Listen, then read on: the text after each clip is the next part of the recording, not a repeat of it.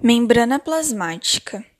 Ela é assimétrica, as duas faces não possuem a mesma composição lipídica, glicídica e proteica. Em geral, os glicídios encontram-se presentes na face externa. Também, as cargas elétricas se distribuem diferentemente, sendo a face citoplasmática a que tem maior carga negativa em geral. A sua fluidez funciona da seguinte maneira.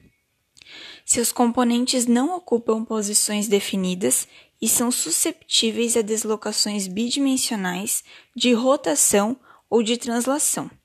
Esta propriedade deve-se ao fato de que, em geral, não se estabelecem ligações covalentes entre as diversas moléculas, mas predominantemente ligações lábeis. Os fosfolipídios também podem trocar de camada. Ela é permeável a apenas algumas substâncias e é resistente à tração. Nunca apresentam bordas livres ou descontínuas e os espaços por ela delimitados são sempre fechados.